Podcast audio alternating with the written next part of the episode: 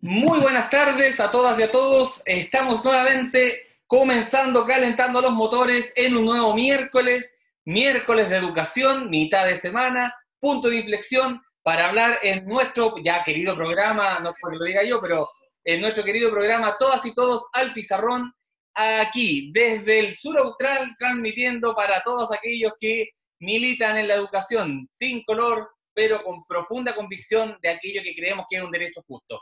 La educación del país, donde el día de hoy vamos a comenzar a transmitir un programa dedicado en la reflexión, aquí estoy abriendo aquí mi, torpedo, en la, en, la, en, la lógica de la reflexión de la educación con dos grandes educadores diferenciales, pedagogos, por sobre todo, eh, de los cuales he tenido el, el, placer de compartir el camino un buen rato y, y, y, el día de hoy creo que a todos los que ya comienzan a conectarse con nosotros en la transmisión vamos a aprender harto de ellos. Porque el tema además que nos convoca el día de hoy es procesos evaluativos. Esto es lo que sale al pizarrón. Pero la pregunta no es cualquiera. ¿Cómo se proyecta este proceso en la escuela y cómo se ejerce liderazgo eh, en, el, en, el, contexto además que estamos viviendo? No le doy más vuelta al asunto y dejo con ustedes a Luz María Acle, Lula, con mucho cariño.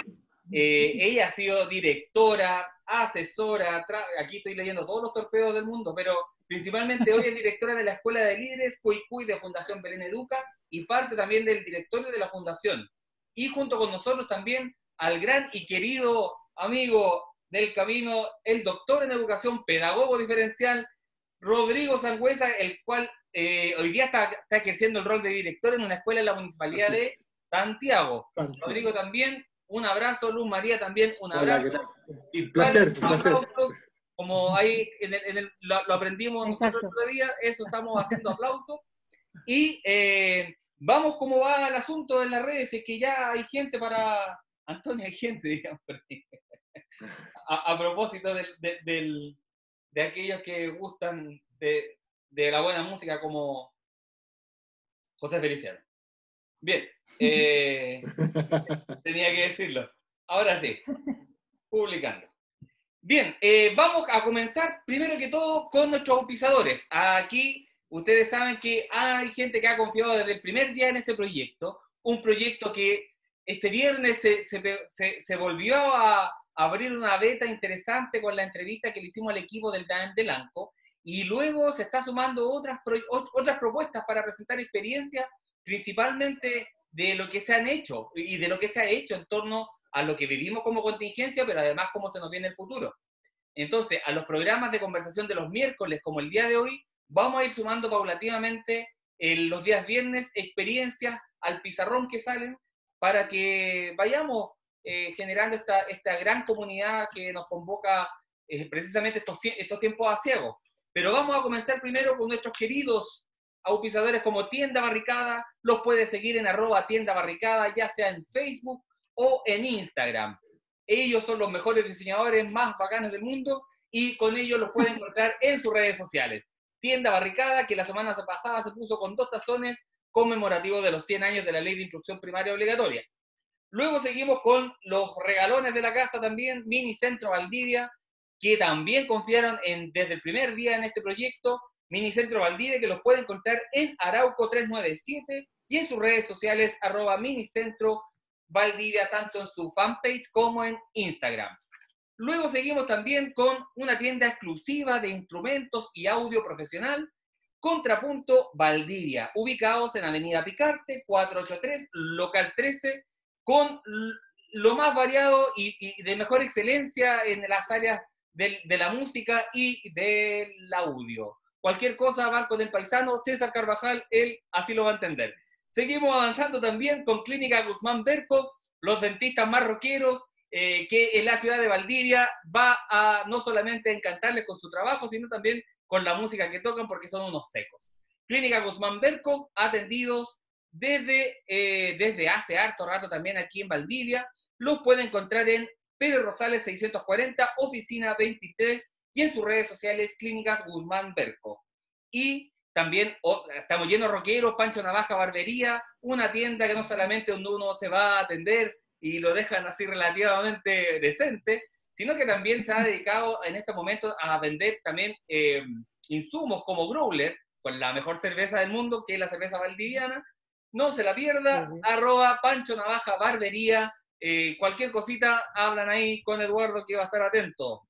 Y seguimos avanzando también con los que el día de hoy van a ser los patrocinadores del premio, que es Anunca Plantas, un proyecto de emprendimiento de mujeres educadoras que además de ser secas en el aula, son tremendas profesionales y dedicadas al área de las plantas y la ornamentación y de la ecología principalmente. El día de hoy tienen un regalito que ya lo subimos a nuestras redes y que al final del programa en nuestra super tómbola podremos saber quién se la lleva.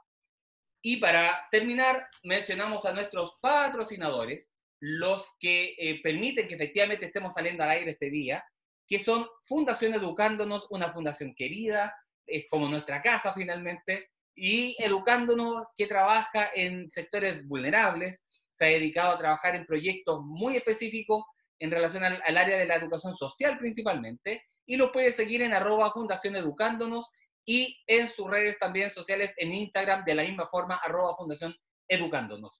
Y también aquellos que van a llevar hasta su casa, sobre todo aquí en el sur austral, arroba ATV Valdivia Chile, ATV Valdivia, quienes nos pusieron, se pusieron la 10 con nosotros, la verdad, y finalmente nos van a permitir ser transmitido este programa y todos los que salgan en la segunda temporada en ATV Valdivia Chile.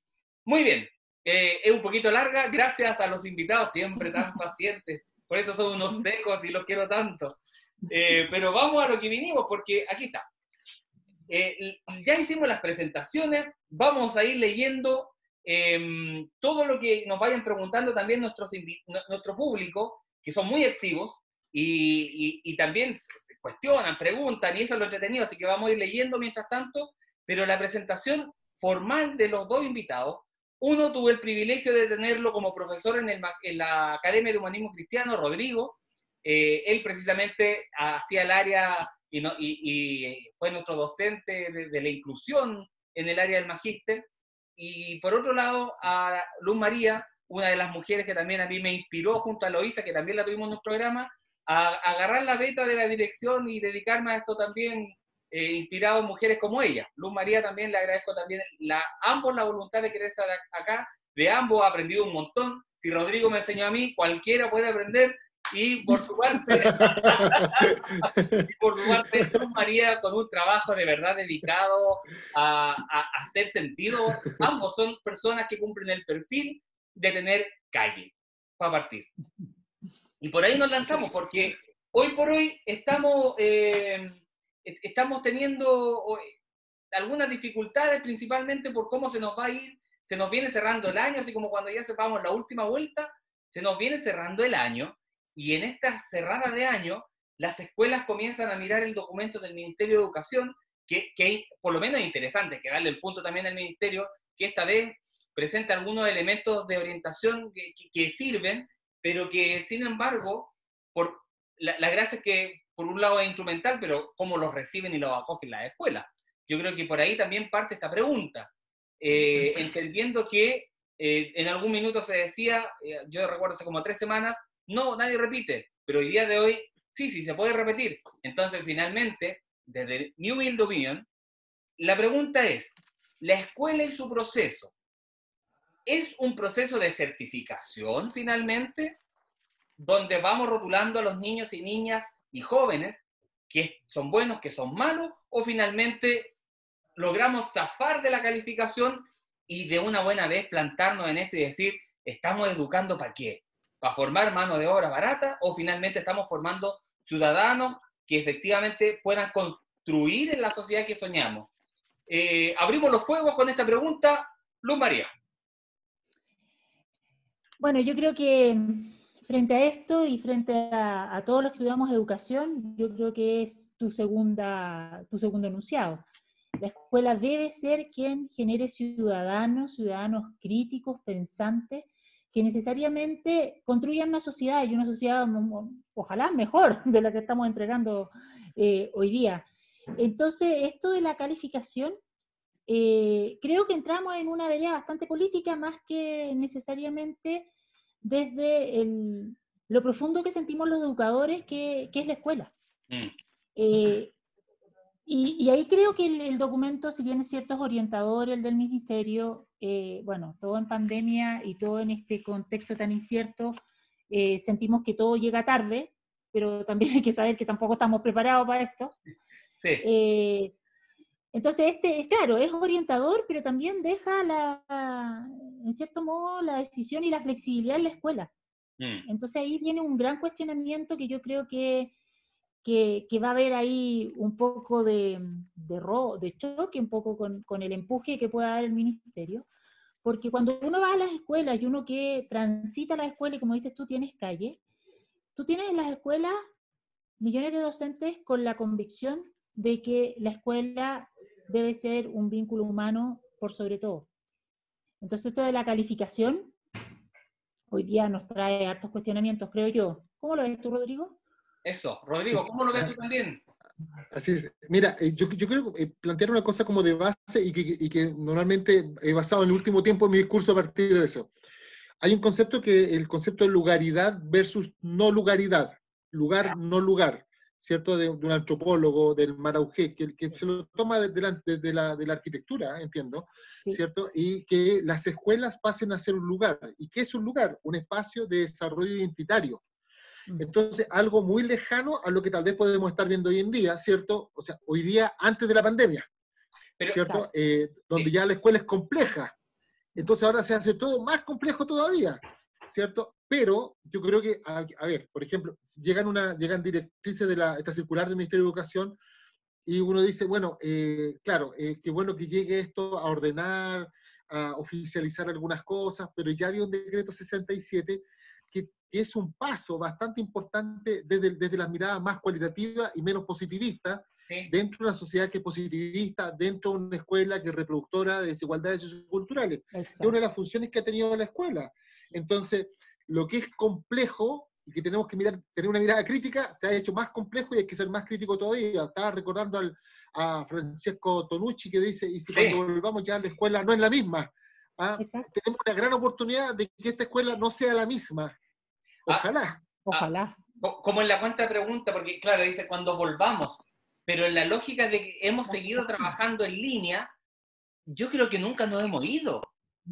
Claro, claro, y, el problema es cómo afrontamos esta realidad finalmente, porque eh, está la, efectivamente, es como que todo el rato estamos llegando o se está llegando tarde los documentos oficiales como dos meses tarde, tres meses tarde, pero más allá de eso, las escuelas han sabido responder con, un sentido de responsabilidad que quiebra un poco la inercia que venía, venían arrastrando hace tiempo, porque qué bueno que ustedes ambos tocan un elemento súper importante, la escuela como formador del ciudadano, pero además una escuela que reproduce lo, lo injusto que es la sociedad. O sea, e, eso está ahí. Eh, y, y, mm. por eso aparece tanta ONG tratando de levantar escuelas subvencionadas porque el Estado en, en algún minuto abandonó las escuelas públicas. Eh, yo digo, desde Bachelet 2 en adelante, eh, incluyendo Piñera 1, lograron presentar herramientas a las escuelas para inyectar recursos que no había. Eh, eh, y, eso es una, esa es una verdad que está ahí objetiva. Pero lo que no es objetivo es que la desigualdad y el positivismo de, la, de los números, de los rankings y, y, todo esto que les gusta vender y meter el, mar, el marketing en la escuela, eh, sigue instalado al decirnos, y lo vimos en el programa atrás, que, que, la, que el sostenedor decida con su gente si vuelve o no vuelve. Relación entre privados, mercado. Cuando aparece este documento, y aparece ante el decreto 67 de evaluación, que, que, que, pone corazón al asunto, eh, uno dice, ya, tenemos por lo menos margen de, ir jugando, pero ¿cómo zafamos? Porque finalmente yo ahora como apoderado digo, entonces mi hijo va a pasar y no va a aprender nada, pregunto, y mi hijo lo van a hacer pasar, porque la sensación del público en general o de la ciudadanía en general es que la nota me demuestra que sabe, cuando, claro, nosotros educadores podemos decir que no, pero ¿cómo formamos la construcción del conocimiento de la ciudadanía para que se entienda que la nota o el, voucher que me entregan a mí finalmente por mi hijo eh, no significa mi hijo. ¿Cómo resolvemos en tuerto? Así, en, buen chileno. Eh, ¿Cómo se resuelve eso cultural finalmente? Es un tema cultural de la familia, de, nosotros mismos, los profes también, que creemos que por poner notas, eh, efectivamente estamos demostrando que el cabro sabe o no sabe, y cuando eso no es así. Eh, eh, el proceso es mucho más, más complejo y más profundo. ¿Cómo resolvemos eso, el, la sobredivinidad hacia la nota? De a uno. De a uno. María, no se acumulen, no se acumulen, dice tú. Vengan de uno. yo creo que esta pandemia nos tiene que dar esta oportunidad. Nuestro, el cuestionamiento hoy día en los colegios de Belén es qué tipo de sala vamos a tener o qué tipo de aula vamos a tener que tener el 2021 porque los niños aprendieron mucho más cosas que no sabemos, más allá de los contenidos, más allá de lo que nos venían un poco poniendo en ranking, porque en ranking estaba eso. Y, y, yo creo que los profes, y que me toca estar con muchos profesores de Belén a diario, están en eso, en, en, dar pie a que esta pandemia es la crisis que necesitábamos en educación para que la educación, que lleva 20 años siendo igual, y muchos más años iguales, y desde el 1900 que seguimos igual, eh, del, del, salto. Y yo creo que, que, es un gran desafío. Ahora, ¿cómo sacárselo a los papás? Que decías tú, mi, mi hijo aprendió. Yo creo que tenemos que aprender a mirar y a distinguir evidencias ahora que mm. eso más allá de la nota. Uno puede ver que el niño tecnológicamente se maneja mil veces mejor que los que no fuimos, no nacimos con la tecnología. Puede ver que el niño hace preguntas necesariamente mucho más reflexivas que contestar lo que el profesor quería que contestara. Y que a la larga es el contenido que me van a tomar en la prueba X que va a poner a mi colegio en un cierto ranking. Entonces yo creo que tenemos que empezar a ver formativamente, y ahí aparece la oración formativa, que yo creo que, que, es la gran respuesta, digamos, y que como educador diferencial, y ahí con Rodrigo compartimos esa profesión, nacimos con eso. O sea, a los niños con que nosotros trabajamos en nuestros primeros años no podíamos ponerles notas, teníamos que detectar en ellos las evidencias de avance. Entonces, yo creo que hoy día es ese cambio y creo que los papás también, en cierto modo, lo van a empezar a ver porque tuvieron que valorar a los profesores cuando les tocó sentarse con su hijo a hacer algo que le mandaban del colegio y no supo cómo hacerlo. Pero también tuvo la oportunidad de ver esa evidencia, de ver cómo el niño necesariamente reflexionaba y visibilizaba cómo estaba pensando. Yo creo que por ahí va nuestro gran desafío. No sé si respondí bien, Rodrigo. Sí, sí. Complementame. Abriste una pregunta interesante, Rodrigo. A ver, yo, yo, quiero dar un dato en primer lugar. Hoy día estoy viendo las noticias, me he obsesionado con los números, las cifras de lo que está pasando con el coronavirus, porque yo, como todas las personas, creo que estamos asustados, ¿ah? la verdad. Sí, sí. Y vi esa, esa wincha abajo, me parecía el 57% de los profesores siente que están sobreagotados con su trabajo. Han trabajado, hemos trabajado mucho. ¿Cierto? Hemos puesto mucho corazón. Y yo creo que esto, siguiendo la misma línea que dice Luz María, es una oportunidad. Una oportunidad para viajar a lo esencial, decir, ya, ya paremos, basta, veamos lo esencial. Lo esencial es una nota, ¿es importante la nota o lo que aprendió? Porque, ojo, o sea, ahí crear tal vez, hay un divorcio muchas veces, ¿cierto? Cuando la nota, cuando el trabajo no es formativo, la evaluación no es formativa, viajar hacia, hacia miradas más cualitativas, ¿Cómo, y tú decías, ¿cómo cambiamos esto? Es como, es como eh, estás preguntando casi cómo transformamos el mundo, ¿cierto? Entonces, pero creo, un elemento eh, puede ser, eh, o sea, no puede ser, yo estoy convencido que es el diálogo, la conversación, el espíritu crítico, ¿cierto? tener más Paulo Freire, ¿cierto? En la educación, ¿cierto? Ahí tienes a Paulo Freire, yo siempre digo, yo tuve la oportunidad, no sé si te lo conté, les conté alguna vez, eh, lo he contado, eh, yo conocí a Pablo Freire, una de las últimas veces que vino a Chile, estuve conversando eh, al Canelo Nos, ahí, ahí estuve con él. Yo estaba muy chico, así que no, no, no, no me jodido. yo, yo, era muy joven, era muy joven, eso fue el, el 90, el año 89. Estaba como en primero básico yo. Entonces es conversar, ir a lo esencial, ver, ¿sabes qué? Porque hoy en día, mm. ¿qué cosa es lo importante? Eh, tomar conciencia, freirianamente hablando, la concienciación de qué cosa es lo importante.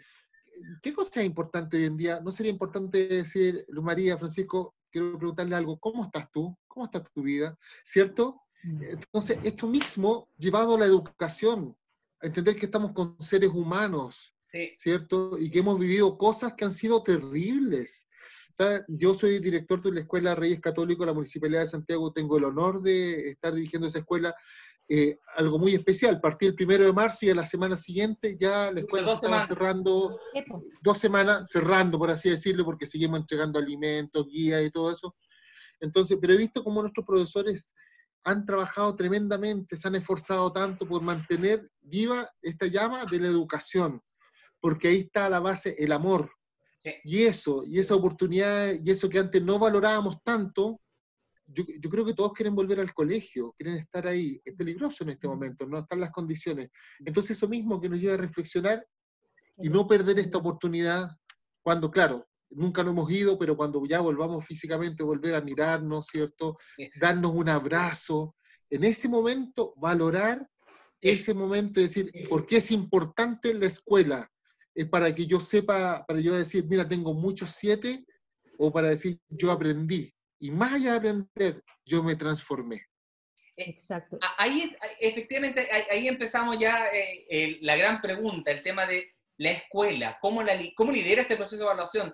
Y tocaron eh, elementos importantes, por ejemplo, el tema de los apoderados. Eh, vuelvo con ellos porque efectivamente son muchas veces los más abandonados en la reflexión educativa. Los papás muchas veces quedan fuera de las grandes reflexiones o lo traen a colación cuando quieren intencionar alguna situación específica.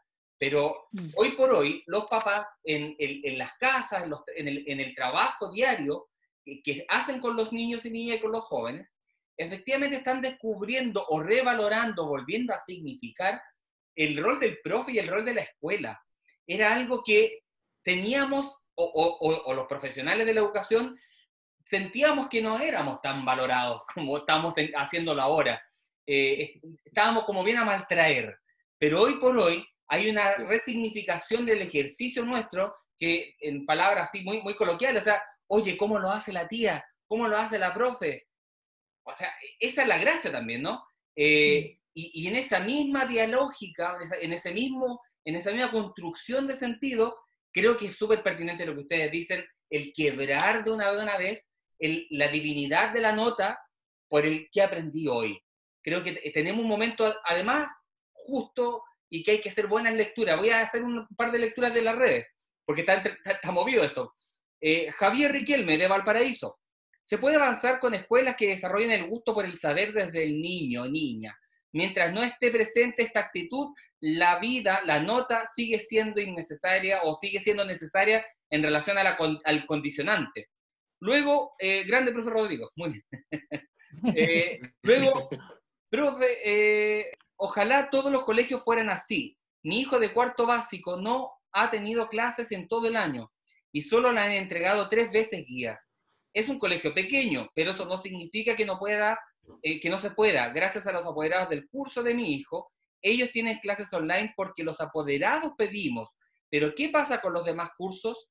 O sea, se dan cuenta que, eh, bueno, no todas las, en, un gran número escuelas respondieron, pero hay otras que efectivamente no pudieron dar. Y aquí hay un, hay un tema, ¿no? Como los papás también se autoorganizaron, pero siguen sintiendo la, la, relevancia del valor de la escuela como legítima. No sé qué opina usted de estos comentarios, Lu María. Uy, esto, sí. Perdón. Em, yo creo que no hay que dejar de ver que así como decía Rodrigo, partimos una semana y en una semana nos enclaustraron y empezamos a aprender cómo mantener vivo ese vínculo con nuestros alumnos. Primero fue las canastas y de ahí una guía, de ahí los profesores empezaron a hacer cápsulas. Eh, en, el caso, en el caso donde yo trabajo, no sé, tenemos ciento y tantas redes distintas que fueron generando los profes para llegar a los alumnos. Y, y yo creo que el, a la, cuenta y a la vuelta del primer semestre nos dimos cuenta que el gran ímpetu que teníamos era que teníamos que estar vinculados con ellos y con sus padres. Y teníamos que ser un apoyo, y no solamente un apoyo para enseñar el contenido, sino que para resignificar lo que estaban viviendo también esos niños. Entonces, frente a eso, yo creo que, claro, en el país esta pandemia hizo visible la tremenda brecha que tenemos de desigualdad y ahí hubieron escuelas que pudieron necesariamente reinventarse y, tuvieron los recursos también para hacerlo. Y hubieron otras escuelas que no. Y, bueno, y ahí sale fuertemente la responsabilidad que la educación es compartida entre los papás y la escuela. Se construye esa comunidad educativa juntos. Mm. No es que yo, como, como alguna vez te lo dije mientras, mientras trabajabas conmigo, yo no quería niños que fueran fondos mutuos, o sea, que el niño lo venía, el papá lo venía a depositar y lo sacaba en 14 años con los dividendos. Eso tiene que desaparecer. Y yo creo que ha ido desapareciendo y en muchas escuelas donde ha ido desapareciendo, creo que lograron reinventarse muchas escuelas. Yo tengo contacto con muchos directores y muchos profesores, profesores que recorren kilómetros para llevar y hacer clases a los niños en sus propias casas desde el auto. O sea, esas realidades están también. Lo que pasa, y lo que pasa es que el país es desigual. Eh, nuestro, nuestro gobierno central no ha logrado mirarnos a todos. Y, ha hecho el mercado y el que ha sido vivo ha logrado ganar. Hace. Y, el, que, el, que, la agarra la hace. Eh, Rodrigo. Sí, bueno, eh, siguiendo un poco lo que dice Luz María, que resulta que pareciera que los que tenemos internet en nuestra casa, nuestro internet ya no, está, no era tan bueno. Ah, y, y, los, y, muchos niños no, tenían, no tienen computador en la casa. Entonces nos mueven un poco la mesa y resulta que este país que parecía que era tan espectacular, no lo es tanto. Mm. Entonces, y la desigualdad, y nosotros, uno ve que hay gente que va a buscar la canasta porque, porque no, tiene, no tiene nada, no tiene mm. nada realmente. Entonces, y en ese contexto uno dice, bueno, y, la, y el trabajo, y la guía, y la evaluación, entonces es complejo, ¿cierto? Pero yo creo que acá hay, y, pero vuelvo con eso mismo de la oportunidad. Una cosa, también tomando un poco de lo que decía Luis María, el aprendizaje significativo. ¿cierto? Es el momento para decir, oye, resignifiquemos y valga la redundancia, ¿qué es lo significativo que yo tengo que aprender? Es una cosa. Y lo segundo es la accesibilidad. ¿ah? Entonces, ah, la accesibilidad es para quienes, para la necesidad educativa. No, no, para usted que no tiene computador en la casa. ¿ah? Entonces, si es que yo uso, eh, hay alumnos que esperan que llegue el papá con el celular. ¿Ah? ¿cierto? Eso, se ha sabido, ¿cierto? bueno, hay computador, no hay banda ancha, no, hay, y, bueno, y, hay apoderados que están con niños con con coronavirus y todo eso. Entonces, esa realidad, entonces vuelvo a lo mismo, o sea, después de todo eso uno dice, bueno, accesibilidad, sí, aprendizaje significativo y el valor profundo, la comprensión profunda, y por eso lo cualitativo también va en esa línea, por cierto, la comprensión profunda del hecho eh, de la educación, la evaluación, que es una evaluación finalmente. ¿ah? Entonces, eso para pensar y para reflexionar con el apoderado ahí, porque el apoderado creció. Yo estaba buscando hace tiempo de dónde nos viene esto. Creo que de Francia han venido cosas buenas y cosas malas. El laicismo, ¿cierto? Espectacular, pero a los franceses les encanta medir todo. ¿Cierto? Entonces eso de MB, eso como que, ya es una medición, ¿cierto? O una, no nos sirvió, tenemos que volver, te dice un suficiente, pero ¿cuánto es un suficiente? ¿De, un 4 o un 4,9? Tienen que ponernos el número. Entonces, el número aprendí o aprendí. Claro, y está la cultura esa, cuando le dicen, que nos ha pasado a todos, eh, oye, me saqué un 6,5, qué bueno, podría ser un 7. ¿ah? Entonces, estamos dentro de esa cultura. eso es algo que hay que transformar. Exacto, ahí mismo los quiero trasladar porque, y, ya metiéndonos más en tierra derecha con relación a la evaluación, la evaluación se ha visto como una práctica inconexa a la clase, por decirlo así. Históricamente, la evaluación ha transitado como un espacio de... de eh, este es un espacio, el programa Toda y Todo al Pizarrón es un programa que lo ve todo el mundo lo ven apoderado, lo ven profe, lo ven directivo, lo ve todo el mundo. Por lo tanto, todo lo que hablemos debe ser comprensible y, vuelvo por eso. La evaluación ha sido en, en lenguaje metafórico y coloquial la guadaña. Esta que va cortando y que va ordenando según la altura a la que creció. Eh, y se ha, se ha desconectado del proceso del aula. Entonces, hoy día, eh, el estallido social, la pandemia y todo lo que sigue por delante, como dicen ustedes, nos pegó hasta un remesón importante y resulta que la evaluación, que era la etiqueta que íbamos sacando los chicos como, como en la sociedad industrial, poniéndole la etiqueta, bueno, malo, más o menos, que va para allá, va para acá, eh, ya no sirve. Entonces, por ejemplo, ahí Dominique decía promover experiencias de aprendizaje. pero esta experiencia de aprendizaje, y, aquí se les pregunto a ustedes, eh, el, cómo volver a vincular lo que ustedes dijeron, la evaluación formativa a la didáctica del aula, ya sean cápsulas, ya sean formato sincrónico o asincrónico, ya sean clases en línea, ya sea en el formato que la escuela defina. Pero ¿cómo hacemos que la evaluación que era el juez de, de, la de categorizar, hoy sea una herramienta que esté todo el proceso? ¿Cómo lo han vivido ustedes tanto en la Fundación Belén Educa y en las escuelas que conoce Luz María, como en la escuela donde es director Rodrigo? ¿Cómo lo han hecho ustedes en esta comprensión de la evaluación, no como el juez, sino ya más parte de la didáctica propiamente tal del ejercicio educativo? Ahora parte tú, Rodrigo. Pues Vamos, Rodrigo. Me encanta cómo se ordena, muy bien.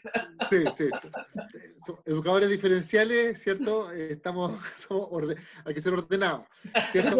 Mira, nosotros, nosotros en la escuela tratamos, eh, así como de experiencia de escuela, decirte que nosotros empezamos, antes que llegaran las directrices, todo, sabíamos que estábamos en un proceso que teníamos que reaccionar de alguna manera, eh, mejor dicho, anticiparnos. ¿ah? Y siempre estuvo a la vista esta mirada formativa, ¿cierto? Y el énfasis en la conversación de la mirada formativa, ¿cierto? Y que eh, y, consensuada, ¿cierto? Con una comunidad que ya estamos, nos planteamos con una, una comunidad que opina y que decide. Pero para opinar a decidir, conversamos, ¿cierto? Y em, nunca miramos otra opción que uno fuera una mirada cualitativa de, esta evaluación, ¿cierto? Y que esa misma mirada cualitativa, el desafío es traspasarla, al transferirla al apoderado. Desde la importancia, porque desde el cumplimiento te pueden cumplir. Pues, ¿ah? Pero que no digan, mire, si hicimos esta cosa que nos pidieron que esto no sirve de nada, porque no es la nota lo que, lo que necesitamos nosotros, que sea más exigente y todo eso que te pueden decir ellos, porque ellos significan de esa manera. ¿ah? Y empezar a, a, enseñarnos entre todos, ¿cierto? Porque recordando a Freire, ¿cierto? Nadie le enseña nada, todos, no, todos vamos aprendiendo, ¿cierto? Claro, o sea, si seguimos igual de vuelta, eh, hemos perdido. Entonces, entre todos, enseñándonos cómo reaccionar frente, no frente a una pandemia, sino que frente a lo que es la evaluación de ahora en adelante. Por eso he hablado varias veces de oportunidad, ¿cierto? y, los modelos existen, si no son de ahora, autoevaluación, ¿cierto? Y cómo yo me autoevalúo. Entonces uno dice, autoevalúese. Claro, todo eso, todo eso, ¿cierto? Entonces, entonces, es que yo no sé, es que yo hice tan malo mi trabajo, no, si bueno, bueno, entonces, eh, con nota, el número 7, entonces, perdimos, de nuevo, estamos mal, volvamos de nuevo a lo mismo, ¿cierto? Análisis, usar la cabeza, pensar, ¿cierto? ¿Dónde estoy ubicado, ¿cierto? Desde la comprensión profunda de lo que yo quiero aprender. ¿ah? Y es la única, y finalmente va a ser la que le va, le va a otorgar a un estudiante herramientas tremendas de análisis, que es lo que nosotros necesitamos. ¿Para qué? Para la innovación, para la transformación, ¿cierto? O sea, podemos hacer mil, y ahí, y ahí están, porque no somos reproductores, sino que somos innovadores, mm. pensadores. Ahora yo te doy el pase a ti, María. Sí, ya, no, ya todo desordenado. Ya saquemos Pancho. Lo hacemos bueno, un poco eh, tomando lo que decía Rodrigo, yo creo que ahí va la fuerza de la evaluación formativa. Nos reíamos un poquito antes de iniciar el programa diciendo que los educadores diferenciales nos, nos criamos con la evaluación formativa porque claro, trabajar con la diferencia nos hizo tener otras distinciones. Y creo que hoy día para la educación es una oportunidad de aprender a mirar esas otras distinciones. La evaluación en sí no, no, puede ser si no es formativa. La evaluación del número, yo siempre discutía qué, qué diferencia hay entre un 3.9 y un 4. O sea, no hay ni una diferencia. ¿Qué, qué, qué más aprendió el que sacó el 4 o el 9? La única diferencia es que uno se quedó repitiendo y el otro no. Entonces decía, ¿A qué va eso? Sabemos, podemos distinguir, podemos visibilizar lo que el niño es capaz de hacer, lo que el niño es capaz de analizar, de reflexionar.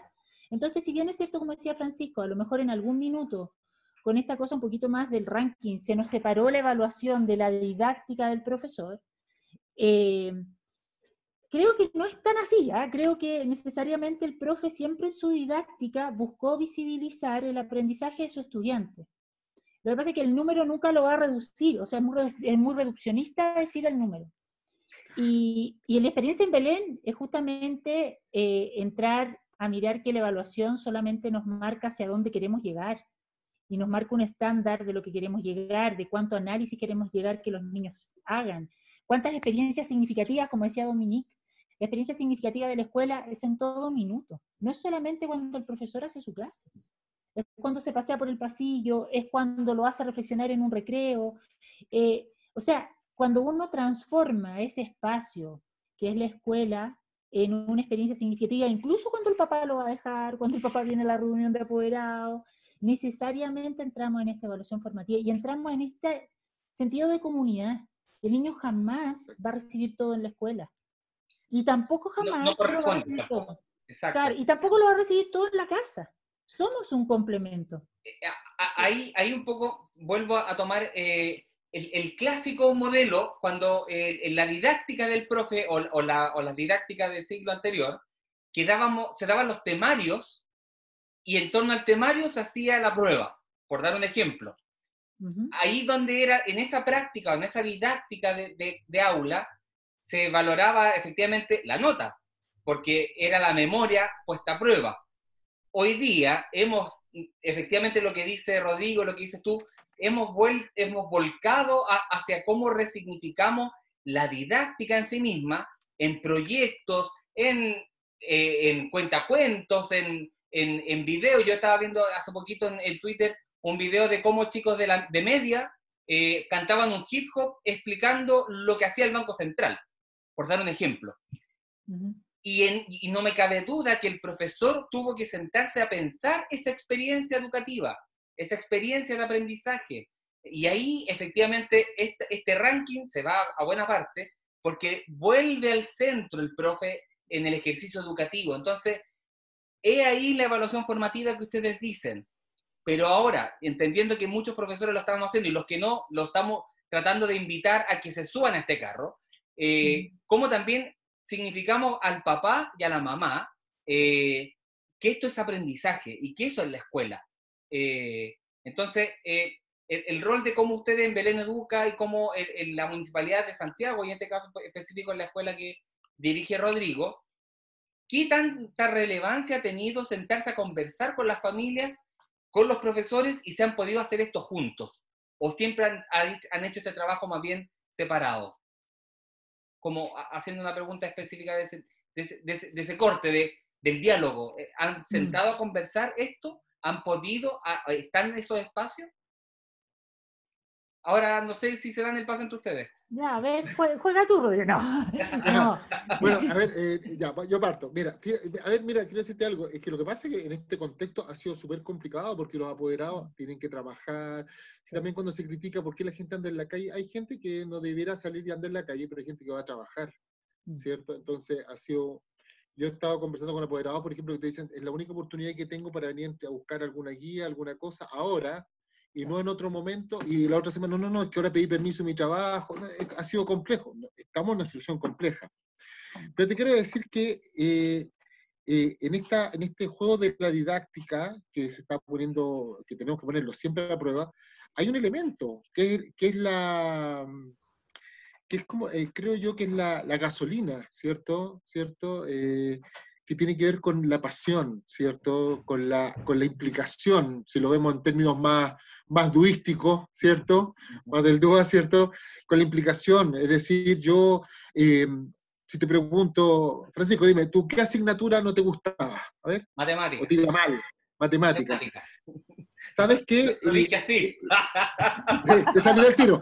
No es difícil, no es difícil que tú quieras llegar a ser matemático, a partir de la pasión que te puede entregar un profesor de matemática por la importancia que tiene la matemática. Y efectivamente, tú lo sabes. Eso, y efectivamente fue por una mala experiencia en sexto básico, yo recuerdo bien. Antes me iba relativamente bien, pero una mala experiencia me marcó que después recién en la universidad logré zafar, pero porque ahí recién tuve una buena profesora, cuando me estaba formando para profesor. Imagínate todo el trayecto que tuve que, en lo personal, recorrer, pero ¿cuántos niños no tienen esa posibilidad? Nosotros mismos. O sea, dar, entonces ahora es un desafío, dar la posibilidad, ¿cierto? Porque caminando hacia la evaluación, si yo voy a evaluar formativamente, ¿qué estuve formando para esa evaluación? O sea, ¿qué di yo para, que, para obtener una evaluación? ¿Cierto? Entonces, claro, eh, uno dice, yo te puedo entregar la pasión, uno es cosa de ponerse a escuchar, en YouTube, por ejemplo, algún matemático hablar de la comprensión de la, de la vida desde la matemática y uno dice, oh, quiero ser matemático, y después uno escucha a un geógrafo y dice, quiero estudiar geografía, porque me encanta. No, ¿verdad? Era geología, no, más bien historia, no, química, ¿cierto? Y uno dice, la pasión de la, del conocimiento, y es la oportunidad también para que nosotros alimentemos eso. Yo creo que el ser humano es una epistemología que va caminando por todos lados. Todo le puede llamar la atención, todo es interesante. Entonces, aprovechemos eso y no matar a un niño en la escuela, ¿cierto? A un niño o una niña, sino que decirle, mira, está el mundo y es precioso, es precioso, aprendámoslo, aprendámoslo, ¿cierto? Es, una de las cosas que podemos tener la oportunidad en este momento. Esto puede ser un punto de inflexión, aprovechémoslo. Sí. ¿Luz María? Sí, yo creo lo mismo que Rodrigo, este es un punto de inflexión maravilloso, que, que así como nos mostrábamos con la brecha y las debilidades, no podemos dejar de ponernos la distinción de ver la oportunidad y también de, de, de, validarles esa oportunidad que tuvieron los niños en este tiempo. Escuchaba el otro día una directora de Uruguay, que debo decir que le saco el sombrero a Uruguay, fueron mucho más visionarios que, y fueron mucho más visionarios como país y, nada contra que, nosotros cuando dijeron no aquí no es comprar los computadores primero tenemos que tener el acceso y nosotros partimos al revés pues. creemos que porque tenemos el computador vamos a tener el acceso. Entonces que también es bueno ponerlo sobre la mesa porque porque nosotros hemos llegado con chip y con computadores a casa de los niños donde no hay posibilidad de acceso igual, aunque tengan el aparato. Entonces, bueno, sacando eso de Uruguay... se habla ahora, eh, en vez del hardware, que es eso, ¿cómo vamos al sí. al trabajo, a la habilidad, al, a la usabilidad de? A la usabilidad de... Bueno, y esta directora decía súper como profunda y que a mí me caló el alma, porque decía, nosotros tenemos que mostrarle al niño que esto que vivimos, que ya todos nos tiene asustados, ellos ya retornaron y están con los niños en sala, que fue un tiempo y una oportunidad y que distingan lo bueno que hubo ahí. Y ahí lo quiero anexar con la evaluación formativa, porque necesariamente los profes nos dimos cuenta de que ya no nos servía poner la nota, que no íbamos a poder poner nota, porque tampoco, clásico profesor de hoy que dice, ¿cómo sé si la mamá no le hizo la tarea? Ya, porque tampoco... La, teoría de la desconfianza. Eh. La teoría de desconfianza. ¿Cómo sé si yo mando una prueba vía online no la va a contestar el hermano más grande? Entonces, dejamos también los profesores con esta cosa de, ponerlo todo numérico, dejamos de ver significativamente las oportunidades formativas que los niños están teniendo. Más allá que se lo haga la mamá o no se lo haga la mamá, digo yo, ¿qué pasó en ese niño mientras lo hacía? Significativamente es un aprendizaje de análisis. Y esa es la oportunidad que tenemos hoy día y la oportunidad que tenemos de conversar con los papás. Y ahí tomo nuevamente a los padres. Nosotros hemos hecho esfuerzos enormes en Belén de mantenernos vinculados, de hacer reuniones en Zoom, de hacer hasta encuentros con Cristo, los hacemos con los padres, cantamos los cumpleaños mensuales, o sea, hay una cantidad de inventos y, bueno, y saludo a todos esos profesores porque les saco el sombrero eh, de todo lo que han hecho, pero cuando tú escuchas al papá de lo que él ha vivido, también te das cuenta que empieza a mirar de otra forma hoy día. Entonces, cuando aparece la calificación, eh, va a pasar o no va a pasar de curso, o un papá, un papá que venga a decirte, ¿sabes qué? Yo sé que mi hijo, que está en técnico profesional, no va a ser capaz de salir preparado, quiero que repita, pero no quiero que repita porque, porque no aprendió, quiero que repita porque hay cosas de los talleres que es mejor que los haga, porque él está seguro que sí aprendió, porque muchos de esos niños hoy día están trabajando, muchos de esos niños han tenido que generar competencias para enfrentarse a lo laboral porque en su familia han tenido que financieramente ayudar, entonces, yo creo que si nos sentamos a conversar con los papás y hacerles las preguntas, ¿qué creen ustedes que sus hijos aprendieron? Vamos a encontrar significativamente aprendizajes maravillosos, que a lo mejor no van a ser la, no sé, por la matriz o el logaritmo no sé qué, o el paralelepípedo, no tengo idea, pero ese es ese análisis el que le va a permitir abrir el mundo y aprender lo que él quiera. Sí, creo que, bueno, hay, eh, contar una experiencia, porque esto se trata también de experiencia, eh, y, algo muy doméstico. Mi hija ayer nos hizo votar y, antes hizo una campaña para elegir algún de los gatos, que tenemos cuatro gatos, pero alguno de los gatos presidente. Y, y, generó todo un proceso de elección en torno a los gatos. Y yo digo, ahí está lo que efectivamente vio hace dos meses atrás en historia y cómo lo significa y lo, vuelve, y lo vuelca como experiencia. Esos elementos, por, en el caso, por dar un ejemplo muy concreto, es lo que efectivamente es lo que ustedes están señalando el día de hoy. Cómo el trabajo del profe es capaz de marcar al estudiante y de, y de, proyectarlo, es decir, la proyección es esto, ¿no? Enviar, eh, es eh, el insuflar el, la vida misma a los chicos y a las niñas. Entonces, creo que esta experiencia de la evaluación formativa, y por eso la trabajamos y por eso hay dos educadoras diferenciales, porque la formación de ustedes, y no es casual, la formación de ustedes están, fueron formados pedagógicamente en esto. Los profesores de asignatura o, los de media principalmente, y, y, ya los de alguna especialidad, hay alguna ausencia de pedagogía, pero no porque quisieran, sino porque antes no era prioridad. Y hoy mm. sí es prioridad. Entonces, eh, y, ahí está la gracia de los equipos multidisciplinarios, interdisciplinarios y todo lo que tenga que cruzarse, porque eh, hoy día nadie va a salvar el barco solo, no hay Mesías. No existe un Mesías que va a bajar y va a decirnos, oiga, por acá es. No lo es. Eh, el ministerio no lo, no lo va a hacer. Y, podemos pelear, discutir con el ministerio, pero el ministerio es un actor. El resto somos también actores que incluso le podemos ayudar. O sea, nunca está la confrontación de, de votarlo, sino de cómo hacemos la pega mejor para que efectivamente seamos un país bien educado, porque si hay algo que hemos hecho los últimos 30 años, es que hemos sido mal educados, y, no en el tema moral, ni, ni el del comportamiento cívico, sino que en el ejercicio cívico.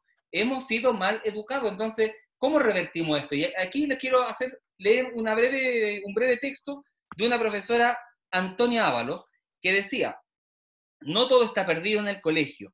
En octubre cumpliremos un año de clases interrumpidas. Se suponía que este año nos poníamos al día en el currículum.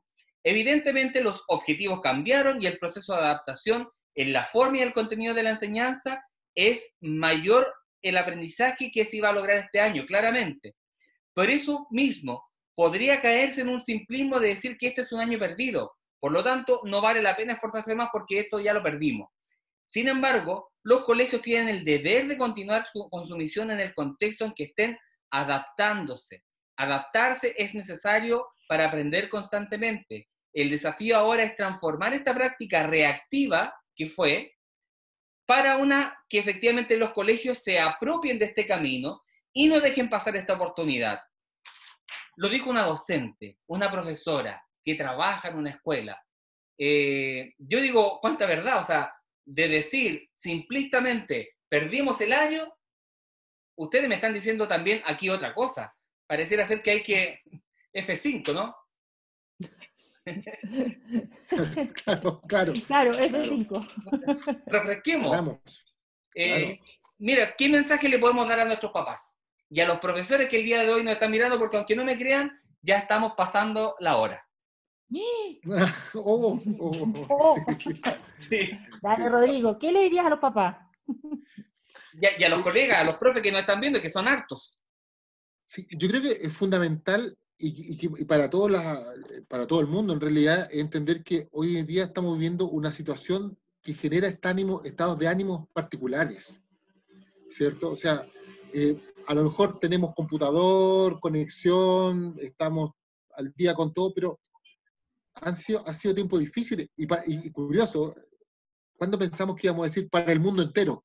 Porque esto es para el mundo entero, realmente para el mundo entero. Han sido momentos difíciles. Entonces, decir a los papás, ¿cierto? A los profesores que resignifiquemos la escuela. ¿ah? Que la escuela eh, no es, no pensemos, y quiero eh, como ir cerrando un poco con lo que partí, cuando decía, la escuela tiene que ser un lugar. ¿ah? Tiene que ser ese espacio donde yo me desarrollo, donde yo quiero estar, el que no lo voy a destruir porque es mi hogar también, ¿cierto? El lugar que yo quiero, que voy a volver, que voy a ser parte del centro de exalumnos del colegio, voy a ir a ver, a buscar a la profesora, a saludar a mi profesora. ¿Saben? Yo, eh, yo vivo en la comuna de San Miguel y paso cuando puedo cerca de la casa de mi profesora de historia y me detengo fuera de la puerta de ella y toco la bocina. Y porque ella fue muy importante para mí. Ella ya murió. Ella ya murió. Y toco la bocina y debo... Uy, se cortó. Rodrigo. Lo perdimos. Sí. Muy importante. Ah, perdón. Ah, Ahí muy está. importante. Ahí está, ¿me escuchan? Sí, sí, sí, sí. ahí sí. Quedamos la bocina. Claro, Quedamos la ya. bocina. Ah, ya. Eh, muy importante eh, el sentirse eh, motivado, querido, ¿cierto? Acogido, ¿cierto? Por alguien. ¿ah? Entonces, algo que me, va, que me va a llevar toda la vida. Y yo me emociono mucho cuando hablo de mi profesora porque la quise y la, y la quiero. Mm. ¿ah? Y, y me iba bien y, y alguna vez no me fue bien con ella, pero ella me entregó conocimiento, sí, sí, sí, pero no era lo importante eso. Sí, fue, importante, pero no lo más Te importante. el espíritu. claro, claro. esa claro, metáfora eh, del, del, del, del soplar hacia adentro. o sea, Eso, eso hizo en ella en mí, claro, me formó, me transformó, fue parte, yo, yo llevo parte de ella. ¿ah? Entonces esa es la oportunidad para la valoración del rol del profesor y de la comunidad toda. ¿ah? La comunidad toda estamos trabajando en eso y que también eh, de- desde la casa se valore ese trabajo y se colabore con ese trabajo, pero por otro lado también eh, que los decirle a los profesores, gracias profesores, lo están haciendo bien, ¿ah? han dado el mejor de sus esfuerzos por una tarea que no tiene que ver eh, con necesariamente con lo que aprendió o no aprendió, sino que lo que formó. Y tampoco tiene que ver con que él está trabajando porque le pagan, está trabajando en eso porque ama, y Sí. ama lo que hace. Y mientras ame lo que hace, lo va a hacer siempre bien. exacto. Bien formado en la universidad o mal formado, lo va a hacer bien, porque le pone, y eso yo, lo, quiero terminar, lo termino al tiro, yo lo, he visto, lo he percibido, cuando digo, este profesor como que le faltan herramientas de, que son las formales que tiene que tener el profesor, pero, pero tiene el empeño, está ahí, está la garra y eso, y eso se valora, se valora tremendamente, porque por esas cosas que uno dice, magia no es magia. Los estudiantes aprenden, lo quieren y, y viven como él. Ah, el profesor dice, como el curso es como el profesor, ¿se han dado cuenta? Sí, sí, sí. Gracias, Rodrigo. Luz María. Eso lo decimos los directores muchas veces, cuando dice que... Va- van tomando ahí. perfiles. Exacto, yo me acuerdo de un conejo por ahí, que era el perfil. Yo, si tuviera que decirle algo a los profesores y a la familia, y también a los estudiantes, ¿ah? Yo creo que, que, que esto que nos ha tocado vivir en el mundo nos ha resignificado muchas cosas, y una de las grandes cosas nos ha resignificado lo humano. Todos los que llegamos a ser profesores, llegamos porque un profesor nos tocó, y nos tocó y, y nos inspiró. Como todos los que llegan a ser matemáticos lo mismo, Sí. la, la gran diferencia es que el profesor eh, trabaja con lo humano, trabaja con niños, trabaja con familias, eh, empatiza, vive sus problemas. Yo siempre decía que yo, mientras fui directora, dormí con mis 1.600 niños, después dormí con mis 900 niños y con toda su familia. Porque la escuela tiene que ser un lugar de encuentro, de vínculo humano, y un lugar donde colaborativamente miremos lo más preciado que tiene la humanidad, que son los niños. Y ninguno, nosotros decimos en Belén, ninguno se nos puede quedar atrás. Y ninguno no se nos puede quedar atrás, no solamente en el aprendizaje, porque sabemos que si uno no está, lo perdemos. Sí. Pierde ese vínculo de amor, porque lamentablemente donde están los colegios de Belén, que son sectores muy vulnerables, claro, es como dices tú, el papá tiene que salir a trabajar todos los días a pesar de esta No queda pandemia otra. y, y queda solo. Entonces, ¿qué les diría a los profes? Toda mi admiración, cómo han sacado adelante esto. Agradecerles de todo corazón lo que han aprendido, porque yo creo que se vieron em- empujados a tener que volver a aprender. Incentivarlos a que piensen fuera de la caja. No podemos llegar a lo mismo, no vamos a ser los mismos, ni ellos, ni los niños, ni sus familias. Y bueno que así sea también. Y qué bueno que así sea y lo aplaudo. Así que a los profes decirle, ahí está el amor que ustedes tienen, que es lo que nos hizo a todos estudiar educación. A las familias le digo puntualmente a todos los papás, más allá de resignificar, y no quiero poner estas palabras un poquito más sindicalistas, que nunca nos miraron, más allá de eso es decir, para llevar adelante un gran hombre, una gran mujer, que es tu hijo, lo más preciado que tú tienes, tienes que involucrarte y tienes que hacer equipo con aquella persona que tú le entregas ocho horas al día, que es su profesor. Y hacer equipo significa trabajemos juntos, miremos juntos, aprendamos juntos, discutamos juntos. Y, y bueno, y a los estudiantes, maravillosos estudiantes, tienen una gran oportunidad de cambiar el mundo. O sea, si nos votaron la mesa los adultos hoy día y tuvimos que reaprender, ustedes nos llevan la delantera. Así que yo los animo a no, no se descuelguen. Sigan motivados. A lo mejor no es el 7, no es la nota, no es pasar de curso, sino que es aprender, querer, apasionarse por algo. Entonces, por ahí vamos. Dale, dale, Pancho. leo comentarios que, bueno, la gente está emocionada con sus palabras, además. Eh, otra, otra de las cosas que expresan es que eh, la repitencia es el último medio, es lo último, una vez que se agotan todas las posibilidades, como dice acá Dominique también. Eh, y, y, dice, y en caso de que así se decidiera, en el caso de la repitencia con la familia, un comité de evaluación va a conformar esa, esa reflexión, pero aquí vamos, que se y lo que ustedes dicen, se está relevando finalmente al, al, diálogo con el apoderado, al diálogo con el docente, desde la vocación y de lo que significa educar. Eh, claro, en lo administrativo vamos a tener que ordenarnos porque efectivamente eh, en la admisión de los cupos del año siguiente puede generar alguna tensión. Y eso igual hay que ponderarlo y mirarlo. Pero sin embargo, lo que nos señalan acá es efectivamente lo que ustedes dicen y que yo no le quiero sumar más, más palabras porque logran cerrar lo que es la evaluación formativa en sí. Eso es la evaluación formativa.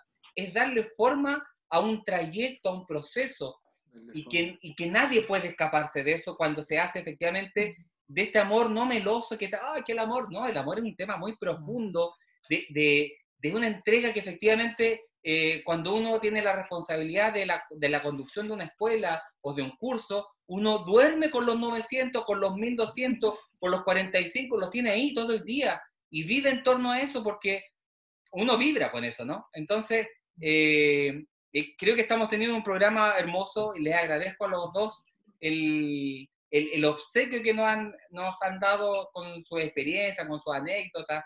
Y, bueno, como, como ya hemos aprendido a aplaudir, nos vamos a aplaudir así, dándonos las gracias por este lindo capítulo, pero no nos podemos ir si nos vamos a la tómbola.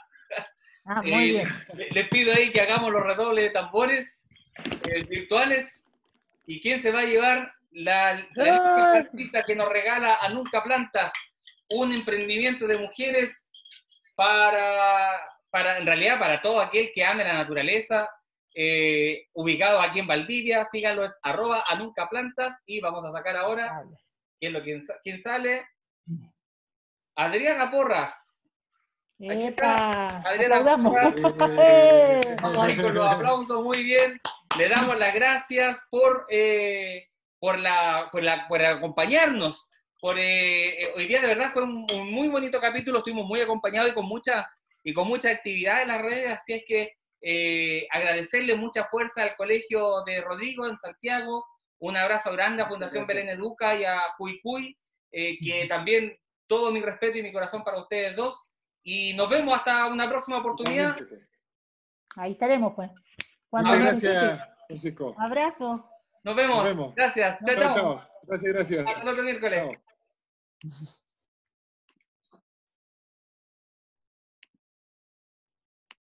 Bye.